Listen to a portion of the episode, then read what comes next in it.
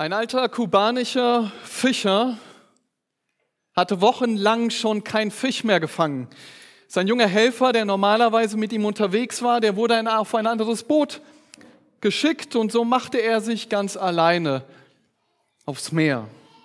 Einen ganzen Tag lang wartete er wieder umsonst, kein einziger Fisch bis an, bis plötzlich sich die Leine straffte.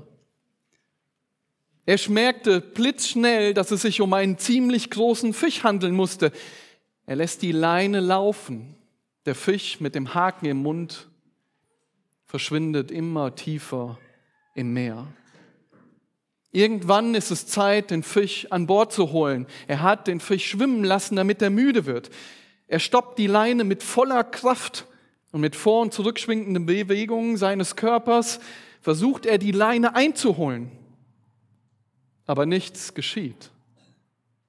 Nicht der Fisch kommt Richtung Boot, sondern das Boot geht hinter dem Schiff her. Er stemmt sich mit voller Kraft gegen die Ruderbank, aber der Fisch kommt nicht näher. Das Boot wird raus aufs offene Meer gezogen. In dem Buch Der alte Mann und das Meer beschreibt der Autor den ungleichen Kampf zwischen diesem Riesenfisch und dem alten Mann.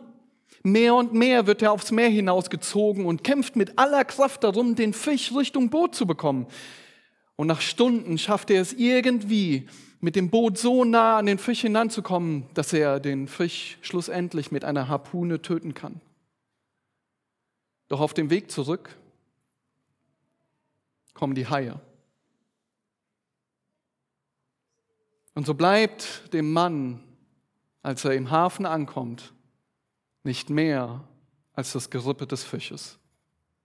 Völlig entkräftet schafft er es gerade noch so in die Hütte. In ihm war weder Kraft noch war ihm der Fisch geblieben, hatte er doch so darum gekämpft. Und wisst ihr, so wie dem alten Mann, so geht es ziemlich vielen Christen. Nein, nicht, dass sie Fische fangen, aber viele Christen kämpfen jeden Tag im Leben mit Sünde. Und am Ende bleiben sie völlig entkräftet und ohne Sieg stehen. Das Leben ist nicht einfach. Viele von euch kämpfen jeden Tag mit unterschiedlichen Herausforderungen. Die einen klein, die anderen groß. Und jeder, der von euch hier heute sitzt, der ein Christ ist, kämpft, um in der Heiligung zu wachsen. Jeden Tag. Wir haben das in der letzten Predigt gehört. Wir sollen heilig sein, wie er, Christus, heilig ist. Deshalb kämpfen wir jeden Tag. Und dann wachst du morgens mit Kopfschmerzen auf. Und die Kinder haben super Laune. Und dann kommt der Moment. Du hast dich abgekämpft, dich gegen alles gestemmt, aber langsam und sicher brodelt der Vulkan in dir. Und dann kommt der berühmte Zopfen, der das Fass zum Überlaufen bringt. Oder du machst dir Gedanken, wie du das ändern kannst. Du suchst nach dem Ventil, Übrigens, nach dem Ventil suchen nicht nur Eltern, auch wenn du Stress auf der Arbeit hast oder in Beziehungen oder noch schlimmer, wenn andere uns Stress machen. Die einen kämpfen mit Wut, die anderen kämpfen damit, dass sie wenig haben. Oder es ist so, dass andere schlecht über dich reden, die machen dich ständig fertig. Wie reagierst du in all diesen Situationen? Wie versuchst du damit fertig zu werden? Unser heutiger Predigttext steht im ersten Petrusbrief. Wir haben schon einige Predigten aus dem ersten Petrusbrief gehört. Genauer werden wir uns heute die ersten drei Verse aus Kapitel 2 ansehen. 1. Petrus, Kapitel 2, die Verse 1 bis 3. Und wisst ihr, die Empfänger dieses Briefes, die standen auch unter Druck. Und in den letzten Predigten habt ihr schon mitbekommen, dass sie durch mancherlei Anfechtungen gingen. Manche von ihnen, ja, die hatten schwere Anfechtungen.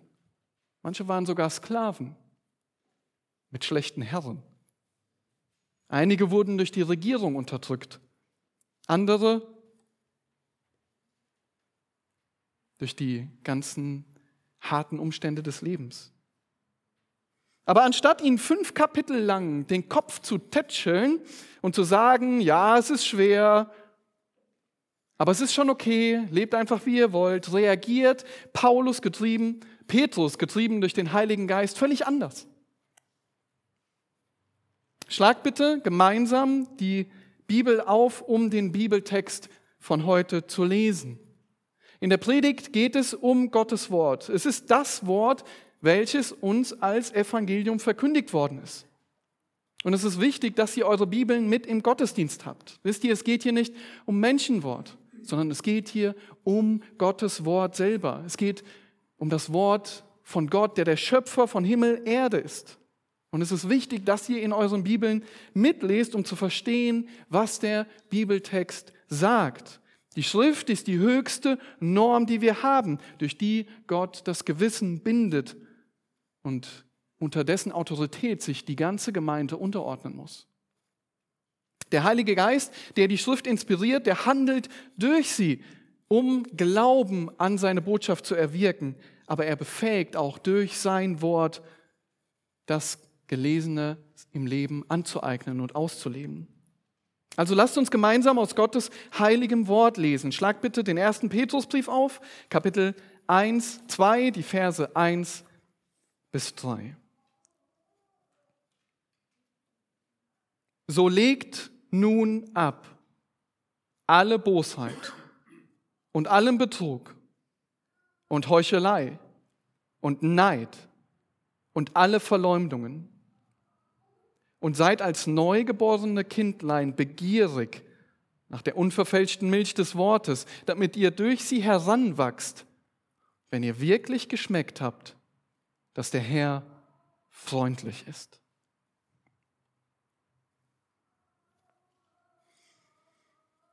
Was ist hier der Gedankenzusammenhang? Nun, in den letzten zwei Predigten haben wir die vorherigen Abschnitte betrachtet und da macht Petrus klar, dass Christen in Gottesfurcht leben sollen. Sie sollen danach streben. Aber er macht ihnen auch klar, dass sie durch Christus erkauft worden sind. Und im unmittelbaren Kontext, letzte Woche, die Predigt von Theo, wurde klar, dass die Gläubigen damals und auch heute nicht durch irgendetwas wiedergeboren wurden, sondern durch das Wort Gottes. Das Wort Gottes machte das möglich, nämlich dass Menschen gerettet werden. Und nicht nur das, es ist Gottes Wort, was völlig ausreicht, um die Geschwister zu lieben. Es ist die Kraft des Wortes, die mich befähigt, meinen Nächsten zu lieben. Es ist Kapitel 1, Vers 25. Das aber ist das Wort, welches euch als Evangelium verkündigt worden ist. Es ist dieses Wort, was Menschen rettet, welches gleichzeitig dazu befähigt, die Geschwister zu lieben. Das ist der Kontext. Und jetzt kommen wir zu Kapitel 2.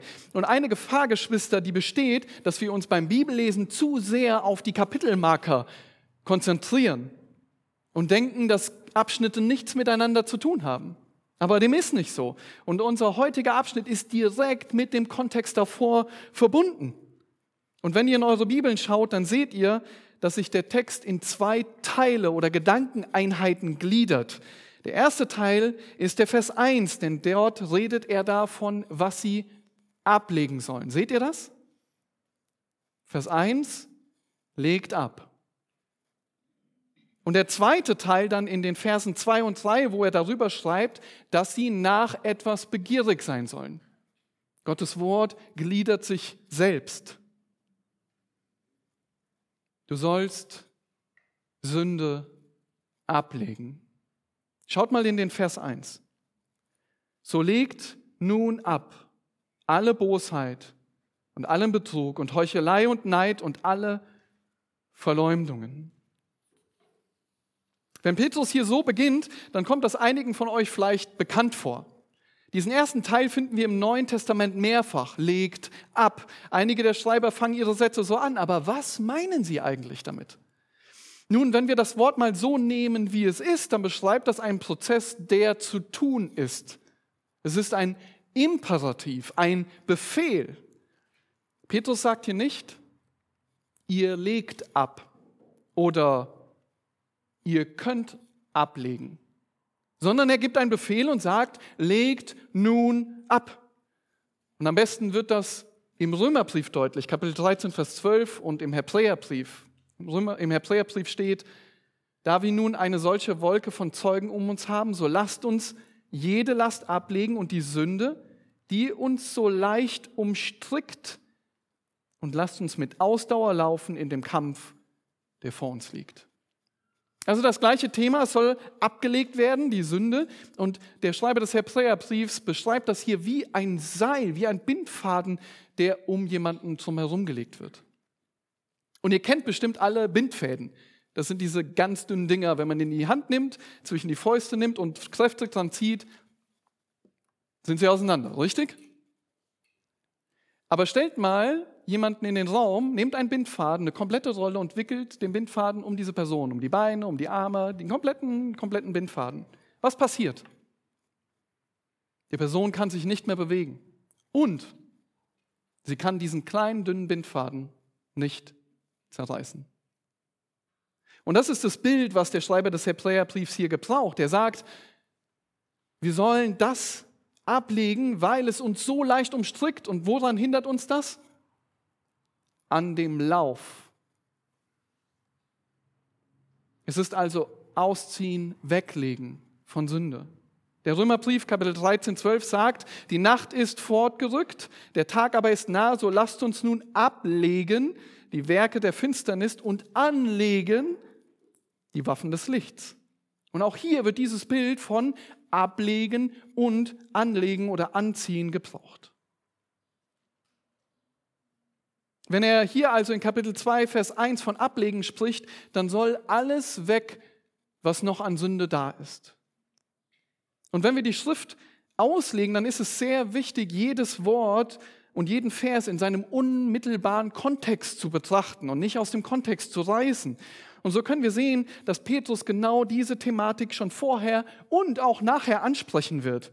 Und wir werden uns jetzt mal eine ganz kleine Auflistung ansehen. Schaut mal zuerst in 1. Petrus 1, die Verse 14 und 15. Er sagt ja als gehorsame Kinder, passt euch nicht den Begierden an, den ihr früher in eurer Unwissenheit dientet, sondern wie der, welcher euch berufen hat, heilig ist, sollt auch ihr heilig sein in eurem ganzen Wandel.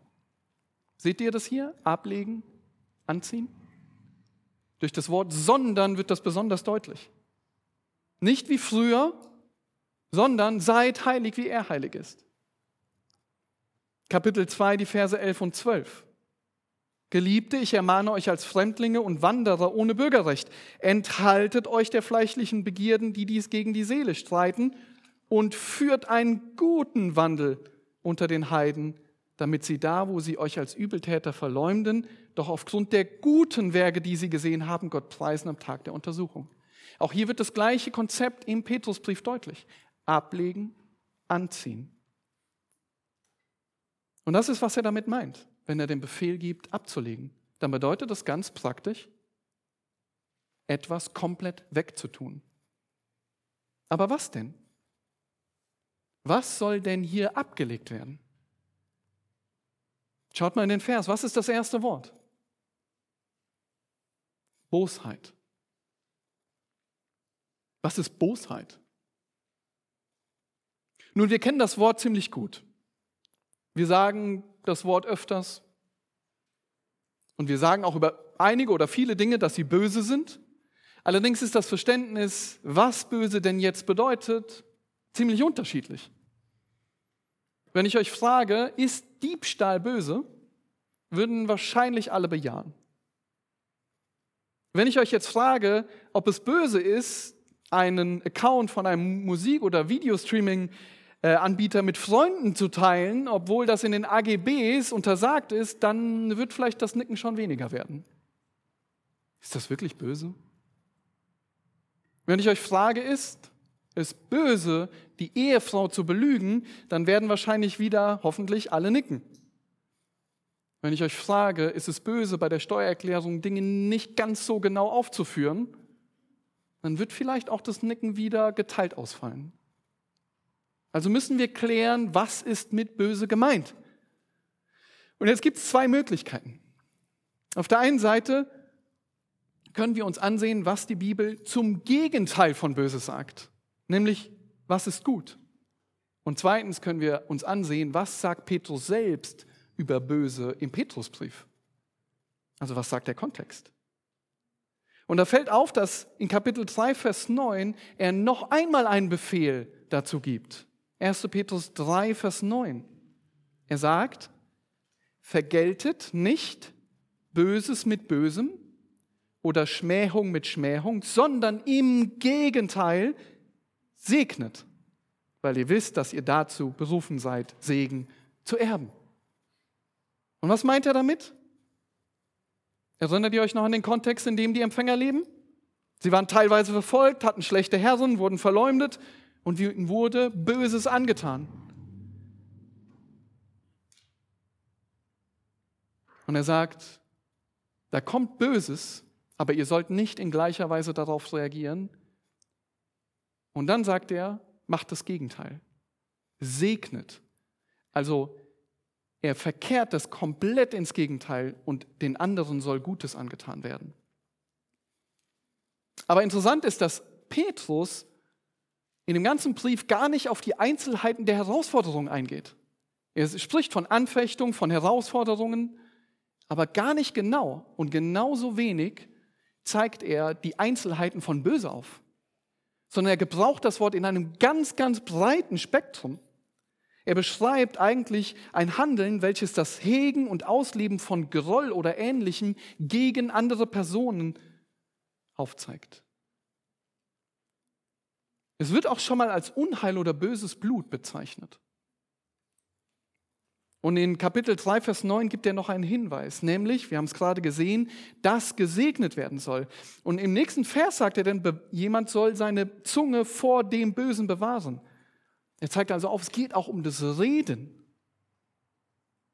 Und noch ein Vers weiter, man soll sich von dem Bösen abwenden und was tun? Gutes tun. Also hier schon wieder der Kontrast. Und ihr seht, es geht dabei um Taten. Böses ablegen, Gutes tun. Und in dieser Art und Weise wird das Wort auch in der kompletten Schrift gebraucht. Es definiert ein ganz breites Angebot von Taten und Gedanken, die nicht gut sind, die eigentlich immer gegen andere oder gegen Gott gerichtet sind. Und ganz am Anfang der Bibel kommt Gott zu folgendem Urteil über die komplette Weltbevölkerung. Wisst ihr, was er sagt? 1. Mose 6. Als aber der Herr sah, dass die Bosheit des Menschen sehr groß war auf der Erde und alles Trachten seiner Gedanken und seines Herzens alle Zeit nur böse. Also Bosheit ist in Gedanken und manifestiert sich dann in Taten. Und in fast jedem Kontext wird klar, was es nachher eine Auswirkung hat. Wisst ihr welche? Es zerstört Gemeinschaft.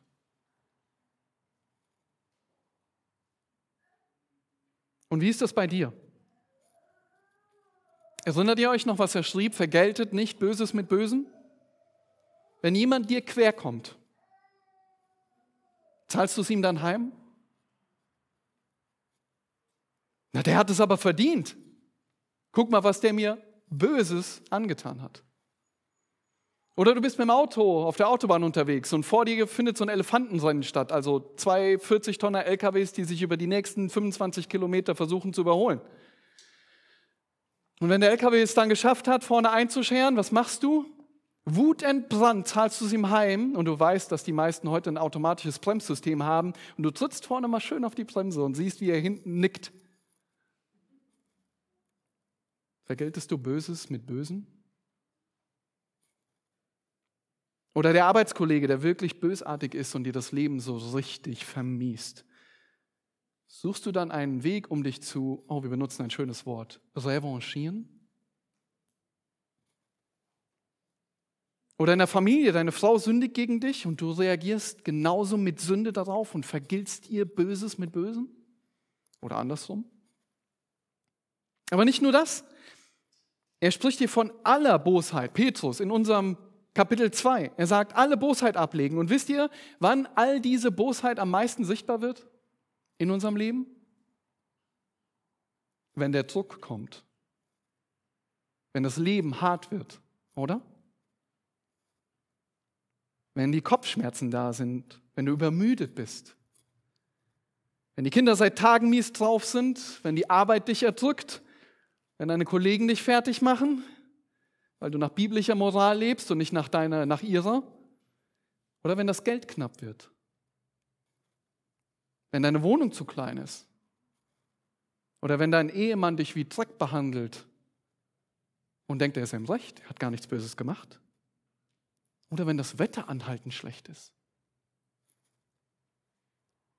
Oder wenn du in der Schule vor die Tür gestellt wirst, weil du nicht gegendert hast. Oder wenn du in der Gemeinde gefühlt alle Arbeit machst und kein anderer hilft mit. Dann, wenn der Druck kommt, dann kommt raus, was noch drin ist. Wenn der Druck kommt, dann kommt aus deinem Herzen nur raus, was sowieso noch drin ist. Das ist wie ein Schwamm. Wenn du einen Schwamm, ihr kennt die Tafelschwämme vielleicht noch, der sieht trocken aus, aber wenn du drauf drückst, kommt Wasser raus. Habe ich das Wasser reingemacht? Nein, es kommt nur raus, was sowieso schon drin war. Und wenn der Druck kommt, was kommt dann raus? Bosheiten aller Art. Und warum sage ich das? Nur weil das der Kontext des Briefes ist. Sie standen die ganze Zeit unter Druck. Und wahrscheinlich kam noch eine ganze Menge Bosheit zum Vorschein. Legt alle Bosheit ab. Das ist der erste Befehl, den Petrus hier gibt. Das zweite Wort in dem Vers 1 schaut rein, ne, Bosheit und allen Betrug.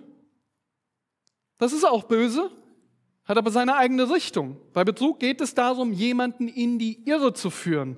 Ein eindrückliches Beispiel gibt die Bibel selbst im Markus-Evangelium. Markus 14, Vers 1. Es war aber zwei Tage vor dem Passa und dem Fest der ungesäuerten Brote. Und die obersten Priester und die Schriftgelehrten suchten, wie sie ihn, hier geht es um den Herrn Jesus, mit List ergreifen und töten könnten. Und List ist hier das gleiche wie Betrug. Sie machten dunkle Pläne, um etwas Böses auszuführen. Und diese Pläne sollten Jesus und auch viele andere in die Irre führen.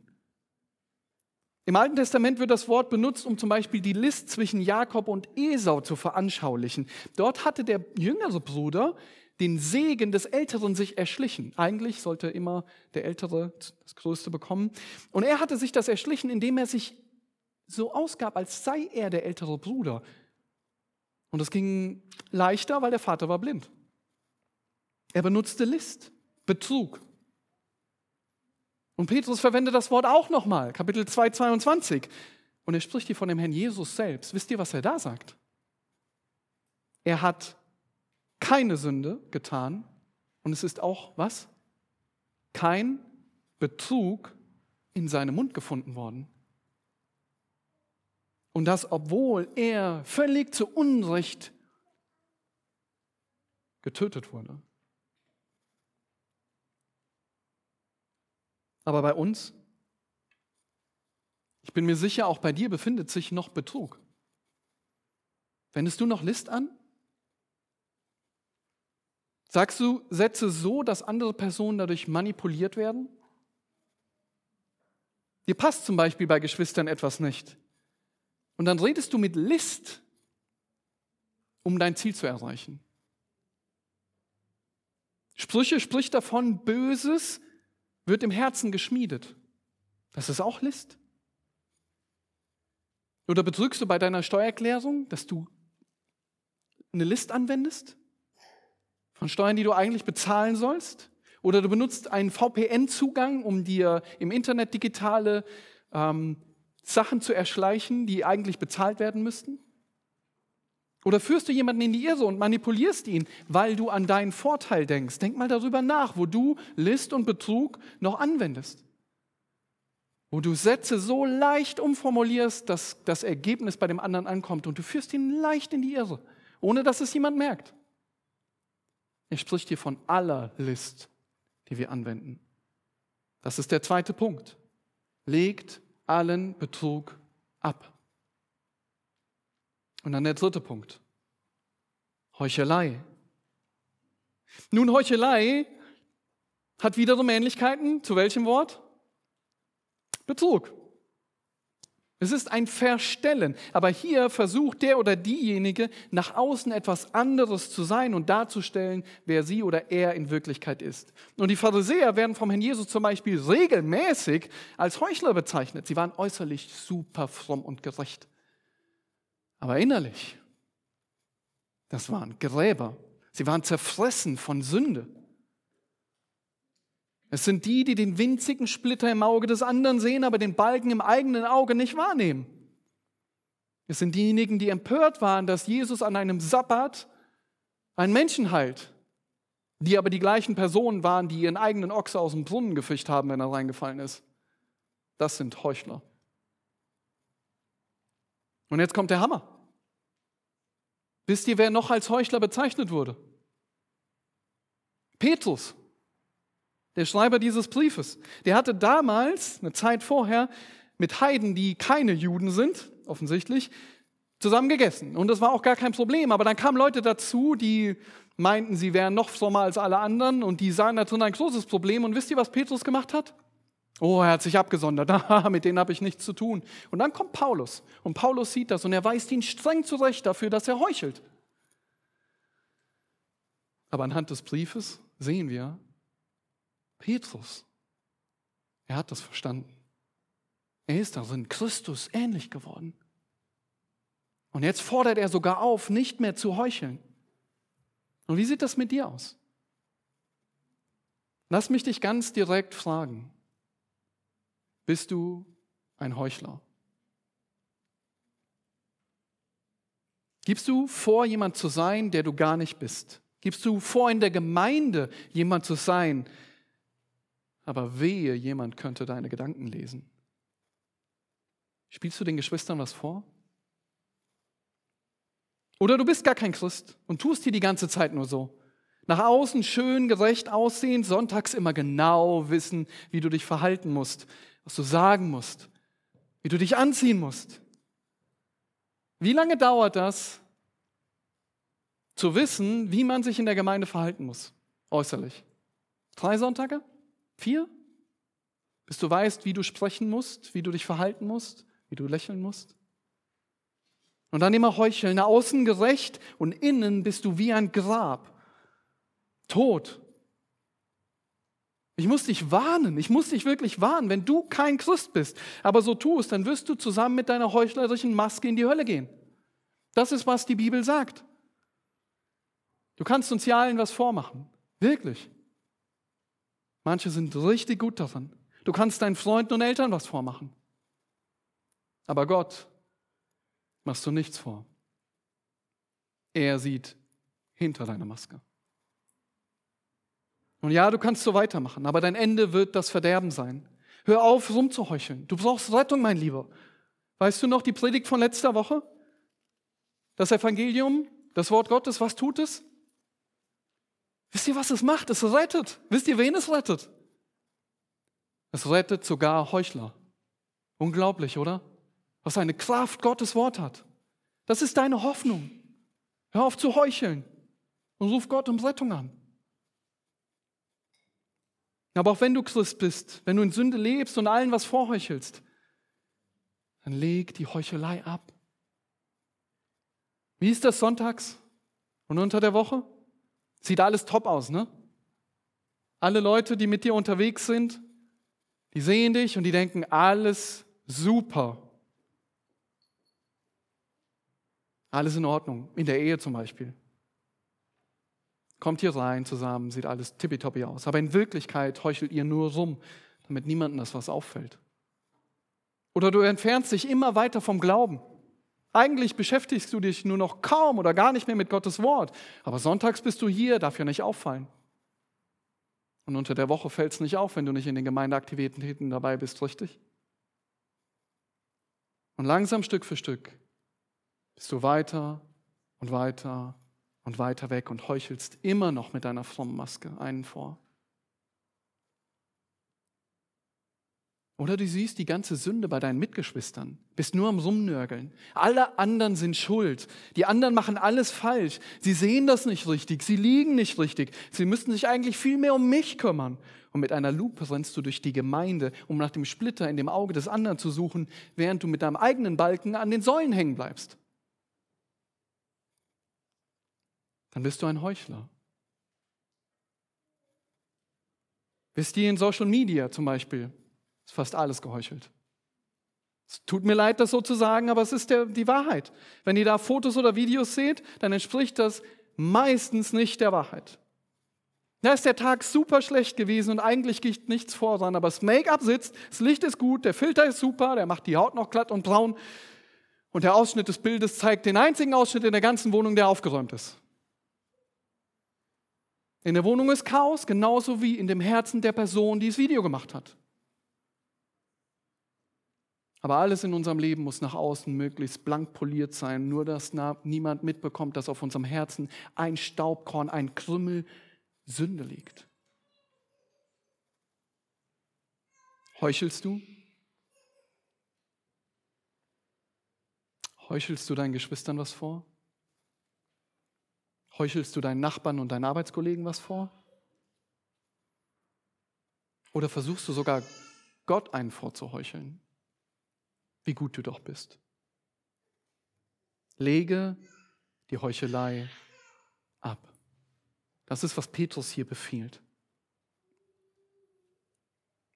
Und dann der Neid. Nächster Punkt. Meine Güte. Paulus legt hier wirklich einen nach dem anderen nach, oder? Was ist Neid? Nun, Christus wurde aus Neid was? Überliefert. Die zehn Gebote, die nennen das, du sollst etwas nicht begehren. Und Neid ist eine Missgunst über das Gute des Nächsten bis hin zur Schadenfreude. Neid zerfrisst Menschen. Neid lässt Menschen bis zum Äußersten gehen. Die Pharisäer haben das größte Tötungsdelikt der ganzen Weltgeschichte zustande gebracht, nur weil sie von Neid in ihrem Inneren völlig zerfressen waren. Neid ließ sie bis zum Äußersten gehen. Andere verkündigen sogar Neid das Evangelium aus Neid. So weit geht das. Wirkliche Geschichte. Steht in der Bibel. Paulus sitzt im Gefängnis.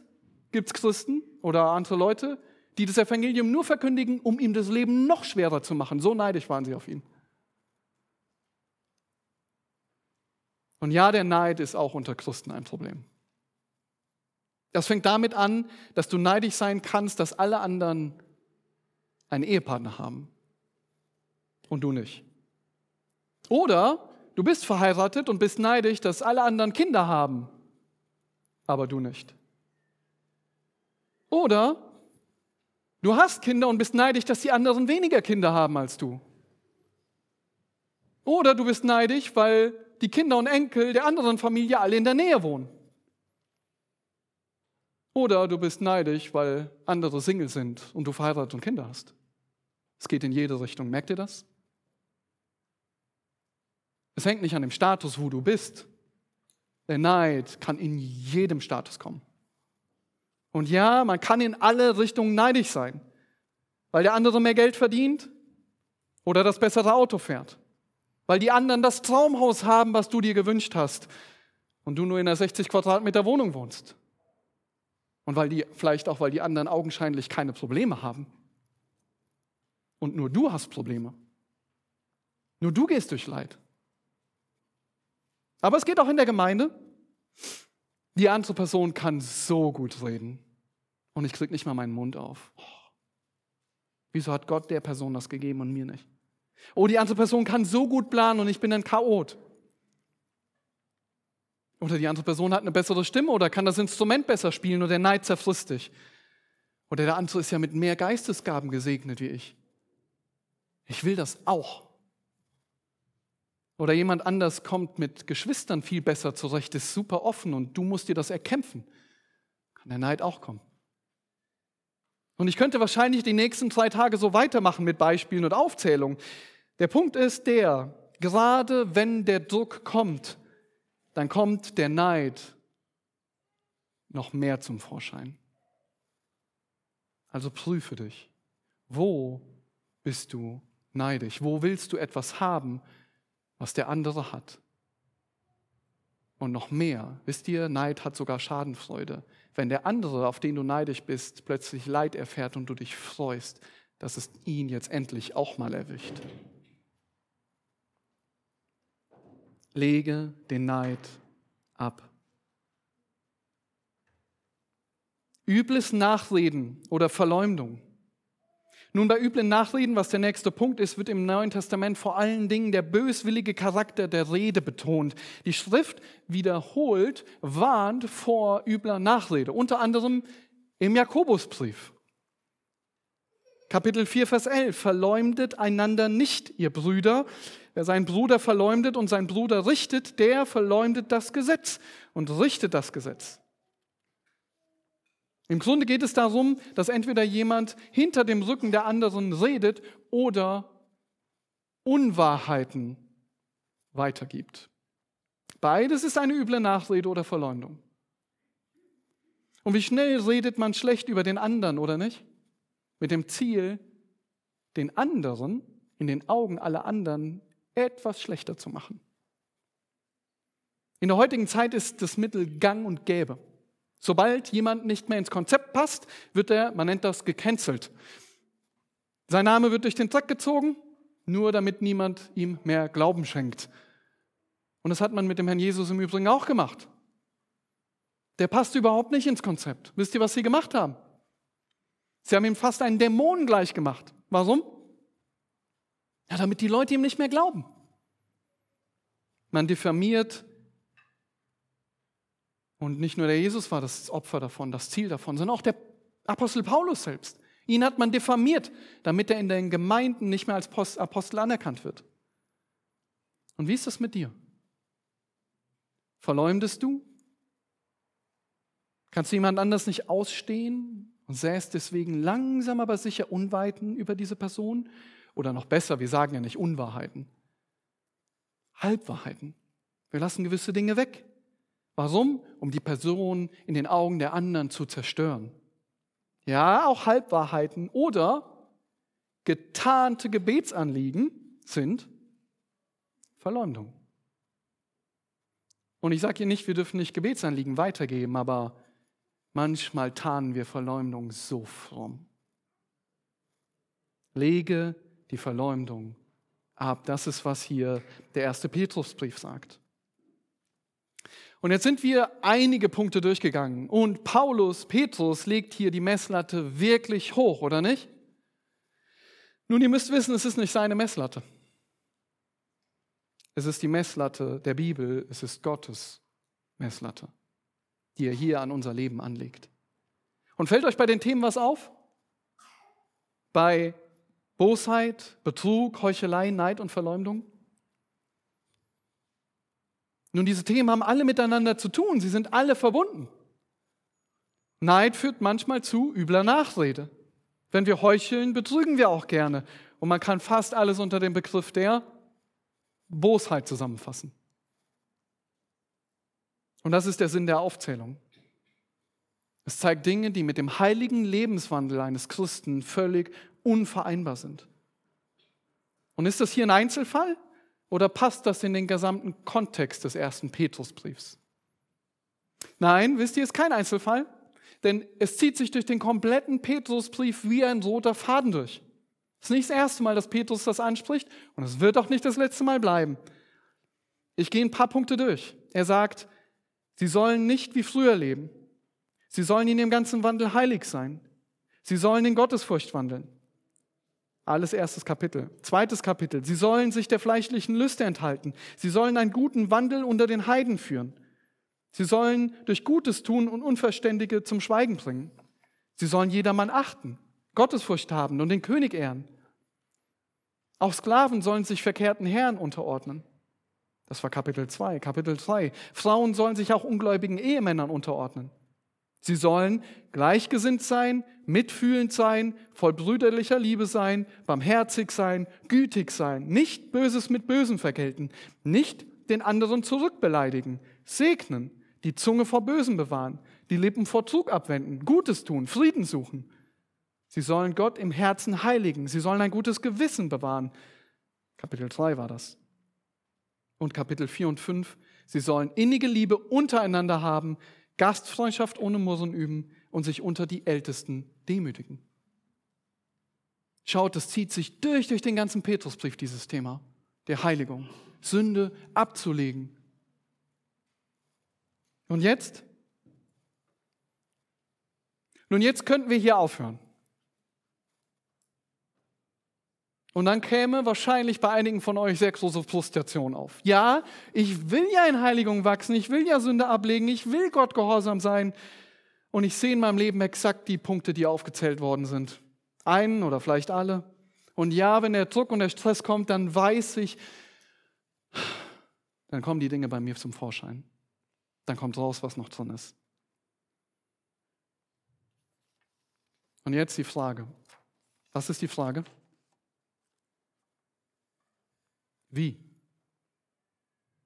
Viele Predigten hören damit auf und sagen, du musst, du musst, du musst, du musst, du musst. Und es ist nicht schlimm zu sagen, du musst, denn die Schrift sagt, du musst. Aber es geht weiter. Die Frage nach dem Wie wird nämlich beantwortet. Wie soll das gehen? Und das ist der zweite Punkt, die Verse 2 bis 3. Du sollst Gottes Wort begehren. Nun, einige von euch würden sagen, du musst halt eine Therapie machen. Andere fangen Rauchen an. Das Ventil für den Druck. Wenn der Stress und Druck kommt, dann brauche ich ein Ventil. Ich muss mich betäuben. Ich will wenigstens die nächsten 10 Minuten oder 20 Minuten den Druck und den Stress mal nicht spüren. Einfach mal im Kopf ein bisschen klar sein. Oder halt nicht klar. Vielleicht versuchst du das mit Serien zu schauen oder Alkohol oder sonstigen Ablenkungen. Es kann auch Schlaf sein. Wir können mit Schlaf auch der Realität entfliehen. Das Fliehen in Sünde, um Stress und Druck zu entfliehen, um dir ein paar Minuten Wohlbefinden zu schaffen. Oder du versuchst wirklich, die sündigen Dinge alle abzulegen. Ich mache das nicht mehr, ich mache das nicht mehr, ich lasse das weg. Ich habe nur noch in meinem Zimmer einen Tisch ohne Tischdecke.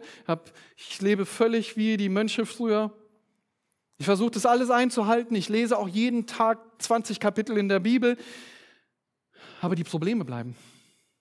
Wisst ihr warum? Da entsteht ein Vakuum. Und dieses Vakuum wird wieder gefüllt. Und zwar wieder mit Sünde. Nur mit anderer Sünde. Wenn du eins wegnimmst, ist Platz für zwei andere. Und was tun? Ja, vielleicht sagst du, ich lese immer die Bibel, ich bete und ich versuche das machen, aber es passiert doch nichts. Es ändert sich nichts. Ich lese und lese und es passiert nichts. Ich versuche das zu machen, aber die Probleme bleiben. Was soll ich tun?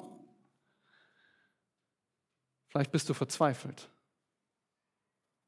Geschwister, wir kommen zu einem der großartigsten Abschnitte meiner Meinung im ersten Petrusbrief. Es ist unglaublich, was hier jetzt kommt. Der wird uns die Antwort geben auf diese Frage. Petrus gibt die Antwort, wie wir Sünde ablegen können. Erinnert ihr euch an den Fischer ganz am Anfang, den Kubaner? Ja, viele Christen sind wie der Fischer. Sie kämpfen mit der Sünde, ziehen und zerren mit aller Kraft und Gewalt, um die Kontrolle zu bekommen und werden dabei doch weiter und weiter aufs offene Meer der Frustration gezogen. Und wenn sie dann irgendwann Land sehen und ankommen, dann haben sie nur noch das Gerippe und sind völlig freudlos und entkräftigt. Der Kampf ist vorbei, die Sünde ist für einen kleinen Moment anscheinend besiegt, aber kein Sieg, kein Erfolg, kurzfristige Pause. Was hilft wirklich, den Sieg zu erringen? Was hilft wirklich, gegen Sünde anzukämpfen? Wie kannst du dich ändern? Die Antwort ist, das Evangelium, die Bibel reicht.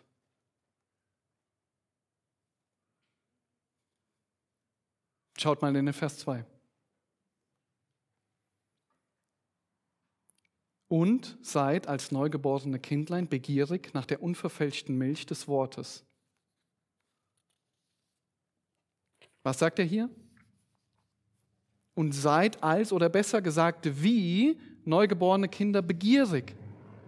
Petrus bringt hier eine Illustration. Er sagt, legt etwas ab, das haben wir uns eben schon angesehen, und dann seid was? Seid wie Babys. Was kennzeichnet ein Baby? Nun, ein neugeborenes Baby kennzeichnet, dass es begierig ist nach Milch. Es blendet alles um sich herum aus, wenn es Hunger hat. Und es wird auch laut. Und es gibt nur ein Ziel. Und es hat solche Begierde nach der Milch, solch ein Verlangen danach, dass es nichts anders sieht.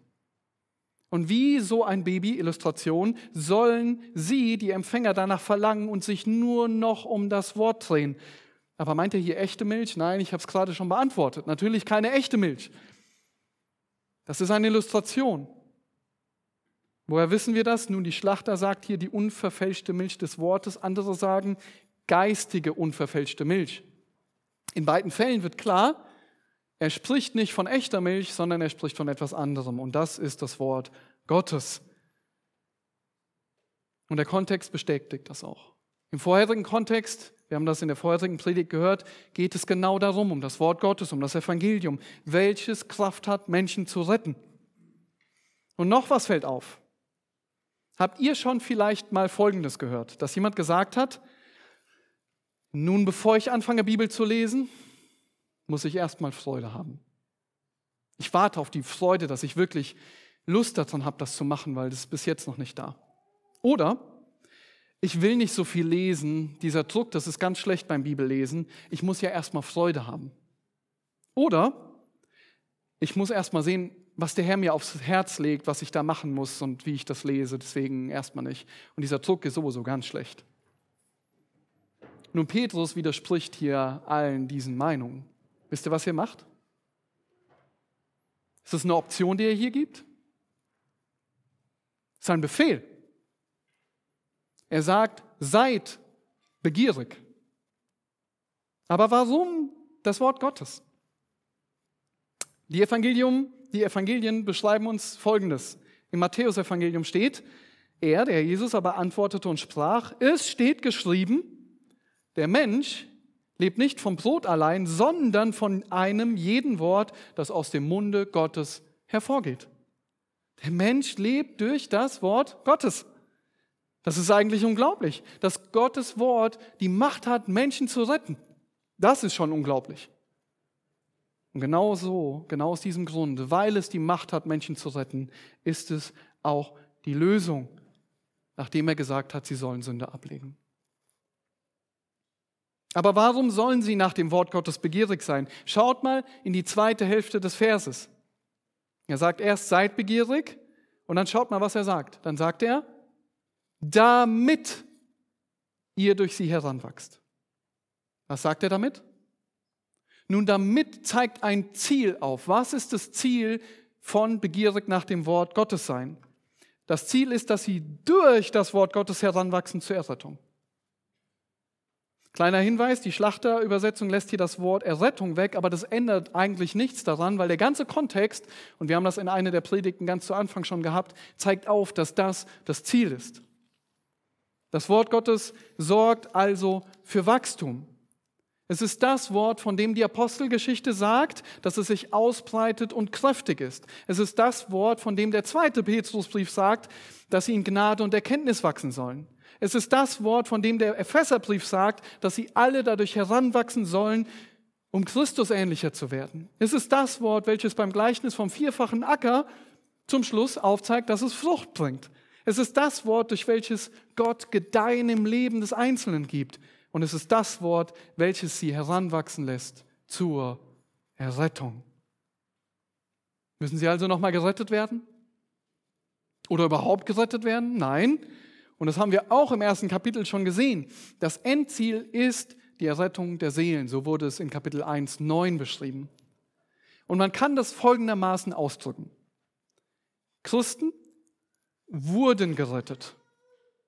Das war die Errettung von unseren Sünden und als wir gerecht gesprochen wurden. Vergangenheit. Christen werden momentan gerettet. Das ist der Prozess der Heiligung, Sünde ablegen und Gutes anziehen, in dem Christen Christus immer ähnlicher werden. Und drittens, wir werden gerettet werden. Und das ist, wenn wir schlussendlich bei Christus sind, wenn dieser Leib weg ist und wenn wir erlöst worden sind. Das ist das Endziel, von dem er hier spricht. Worum geht es? Was ist der Kontext? Heiligung.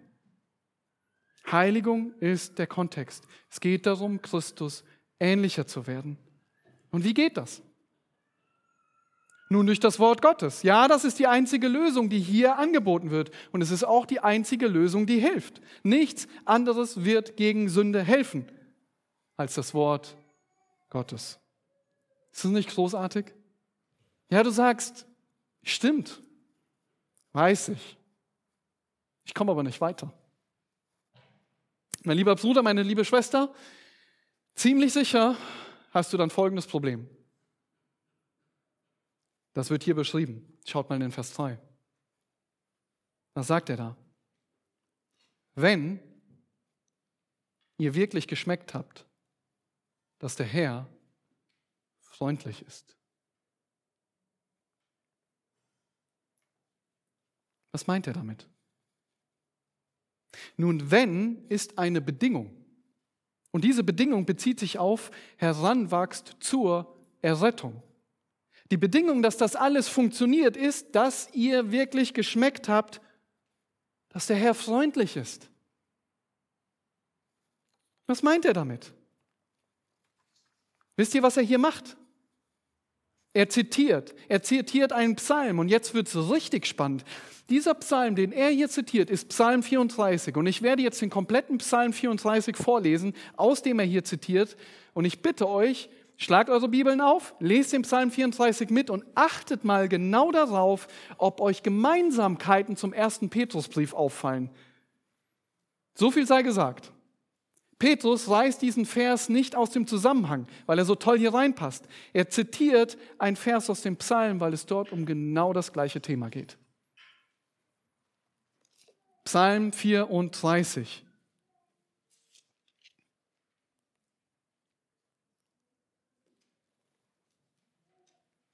Von David, als er sich wahnsinnig stellte vor Abimelech und dieser ihn von sich wegtrieb und fortging. Ich will den Herrn preisen alle Zeit, mein Lob soll immerzu in meinem Munde sein. Meine Seele rühme sich des Herrn, die Elenden sollen es hören und sich freuen. Erhebt mit mir den Herrn und lasst uns miteinander seinen Namen erhöhen. Als ich den Herrn suchte, antwortete er mir und rettete mich aus allen meinen Ängsten. Die auf ihn blicken, werden strahlen und ihr Angesicht wird nicht beschämt. Als dieser Elende rief, hörte der Herr und half ihm aus allen Nöten. Der Engel des Herrn lagerte sich um die her, die ihn fürchten, und rettete sie. Schmeckt und seht, wie freundlich der Herr ist, wohl dem, der auf ihn traut.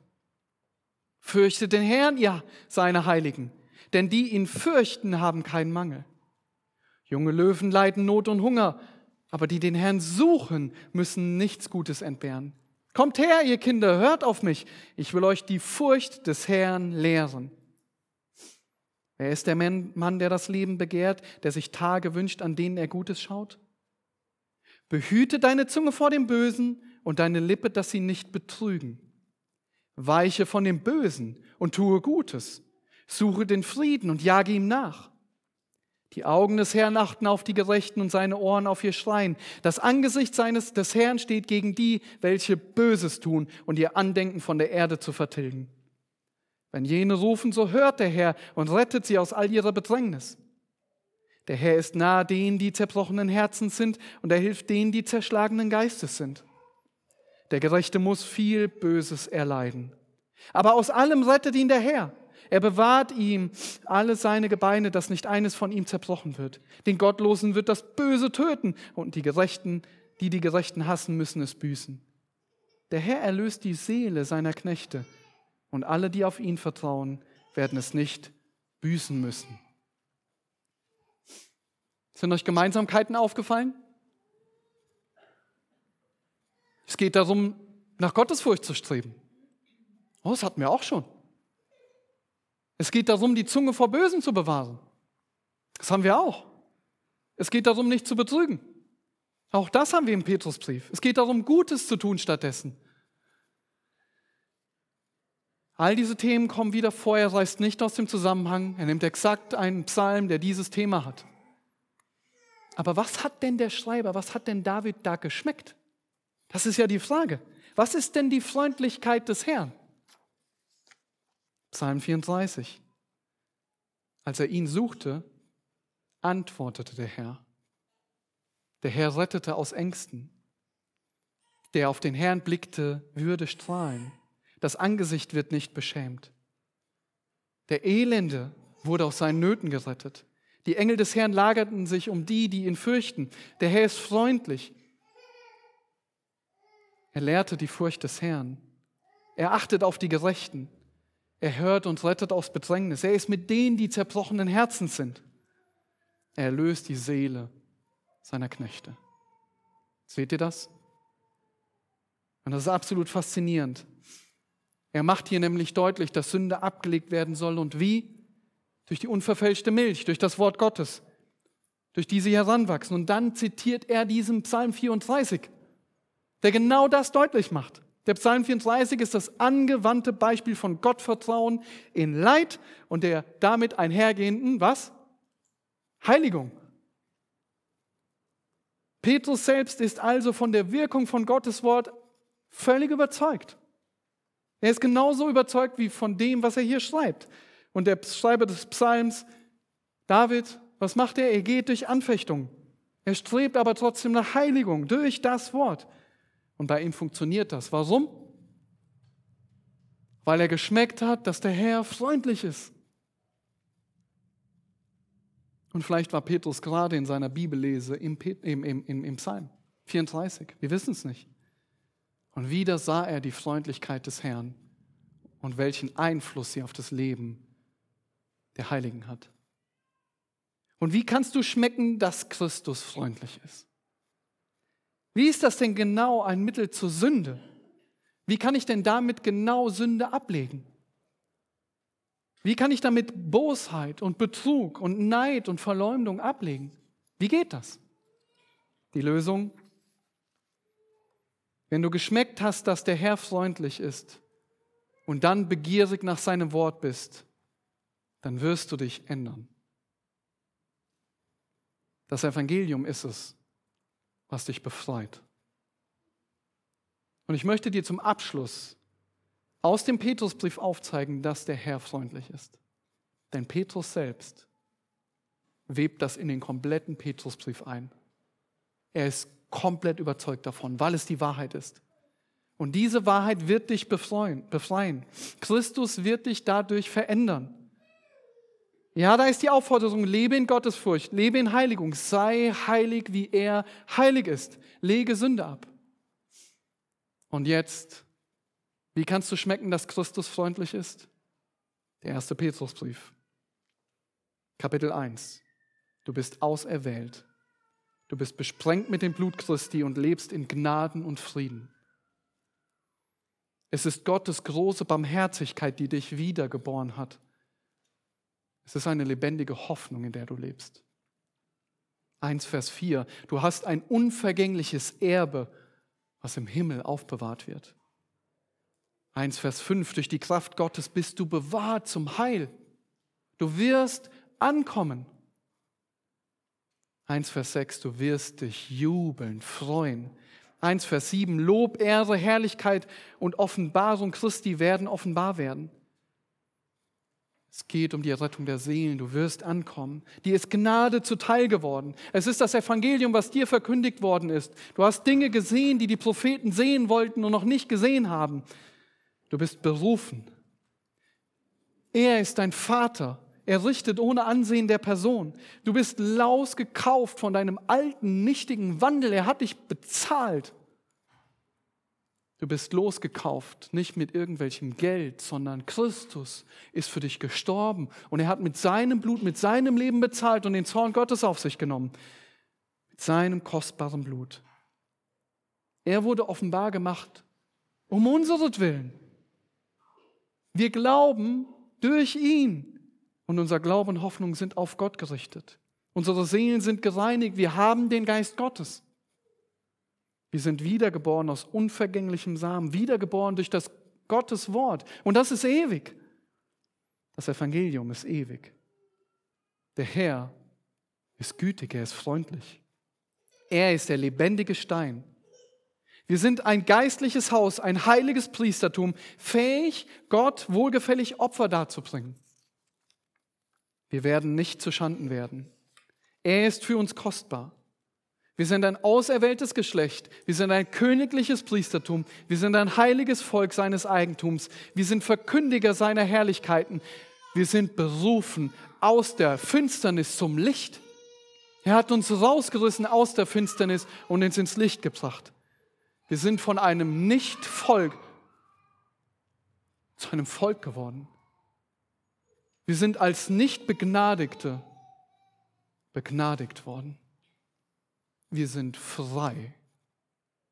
Christus hat für uns gelitten. Er ist unser Vorbild. Er war sündlos. Er wurde geschmäht und er litt an unserer Stelle. Er hat unsere Sünden getragen. Wir sind der Sünde gestorben. Durch seine Wunden sind wir heil geworden. Wir waren in die Irre gehende Schafe und wurden bekehrt zu dem Hirten. Und er ist der Hirte und der Hüter unserer Seelen. Mann und Frau sind Erben der Gnade des Lebens. Wir sind berufen, Segen zu erben. Wir sind glückselig. Wir haben Hoffnung. Christus hat uns für uns gelitten. Und wisst ihr was? Er hat uns zu Gott geführt. Gott ist langmütig. Christus hat für uns im Fleisch gelitten. Das Ende ist nahe. Ja, das ist auch gut. Wir haben Gnadengaben empfangen. Wir dienen in der Kraft Gottes, weil Gott uns Kraft gibt. Seine Herrlichkeit wird offenbar werden. Der Geist der Herrlichkeit, der Geist Gottes ruft auf uns. Wir sind Teilhaber seiner Herrlichkeit. Er gibt Gnade. Er sorgt für uns. Er hat uns berufen zur ewigen Herrlichkeit. Er bereitet uns zu. Er festigt uns. Er stärkt uns. Er gründet. Wir sind in Christus Jesus.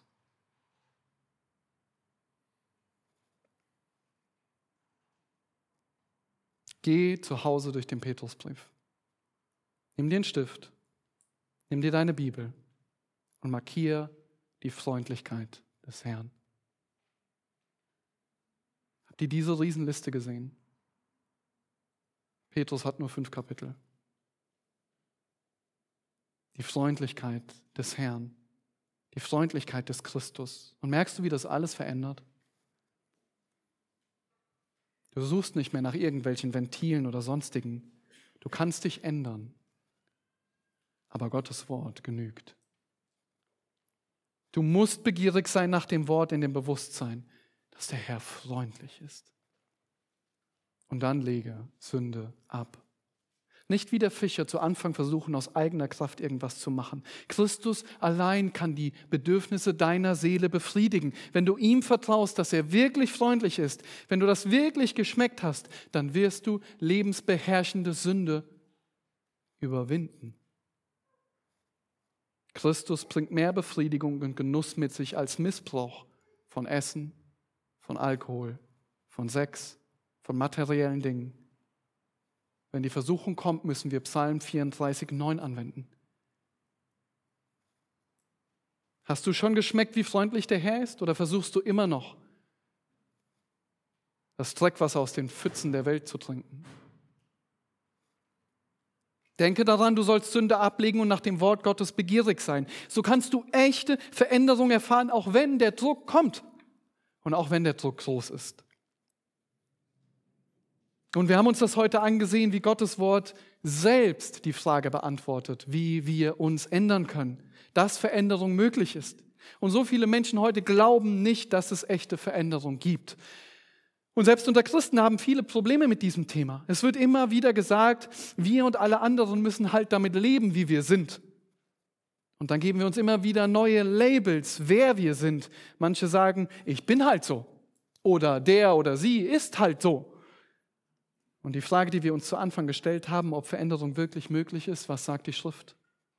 Ja, echte Veränderung, tiefe persönliche Veränderung ist möglich. Und der erste Petrusbrief zeigt klar und deutlich, dass Veränderung möglich ist. Und wir haben in Gottes Wort gesehen, dass du dich ändern kannst und dass das Evangelium völlig ausreicht. Dass Christus derjenige ist, der echte, tiefgehende Veränderung bewirkt, dich befähigt, Sünde abzulegen. Und deswegen rufe ich dich auf, bleib nicht stehen, bleib nicht im Status quo, denn der Befehl der Heiligen Schrift ist eindeutig. Lege Sünde ab, sei begierig nach Gottes Wort und schmeckt und seht, Geschwister, dass der Herr freundlich ist.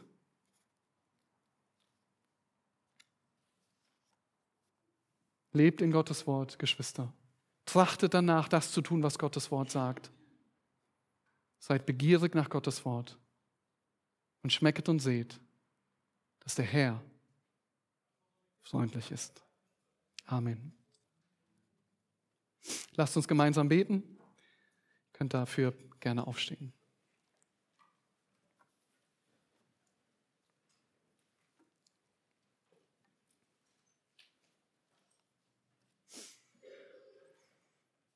Jesus Christus, wir wollen dich dafür preisen, dass du freundlich bist. Und wir haben die Freundlichkeiten gesehen in deinem Wort.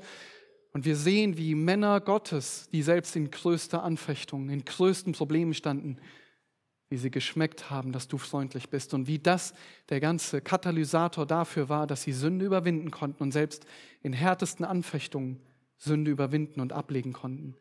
Und begierig waren nach deinem Wort. Und so will ich beten, Herr, lass uns begierig sein nach deinem Wort. Herr, öffne unsere Herzen und wirke durch deinen Geist in unseren Herzen, dass wir dir ähnlicher werden und dass wir schmecken und sehen immer und immer wieder, dass du freundlich bist. Danke für dein Wort, danke für deine große Gnade, dass du ein Rettergott bist, dass du heute noch rettest und Menschen aus der Finsternis ins Licht holst. Und danke dafür, dass du uns, die wir früher tot waren, danke dafür, dass du uns gerettet und lebendig gemacht hast und dass wir wissen, dass du wiederkommst. Amen.